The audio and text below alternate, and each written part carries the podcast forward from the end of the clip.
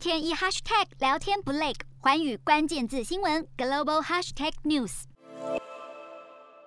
就在美国参众两议院日前通过防止维吾尔人强迫劳动法案后，半导体大厂英特尔近日公开表示，要开始确保供应链没有任何来自中国新疆地区的劳工、产品或服务。新疆维吾尔族的人权议题近几年引起了国际的高度关注。二零一九年，美国官方和媒体陆续提出了各种维吾尔族被迫害的资料报告，而前总统川普更是在二零二零年签署了维吾尔人权政策法案，自此开始了美国政府一系列对新疆企业和官员的制裁。根据中媒观察者网披露，在英特尔近日写给供应商的一封信中，特别要求禁止任何形式的贩卖人口或非自愿劳工行为，包含强迫劳动、债务劳工或奴役。英特尔说明，已经有许多国家地区的政府对新疆产品实施限制，公司也遭遇了投资人和客户询问是否有从新疆采购产品或服务。在经过调查后，英特尔确认的确不应该使用任何源自新疆的劳动力或产品服务。此消息曝光后，引起了中国媒体与民间的强烈反弹，认为西方国家操弄新疆议题是一个世纪谎言，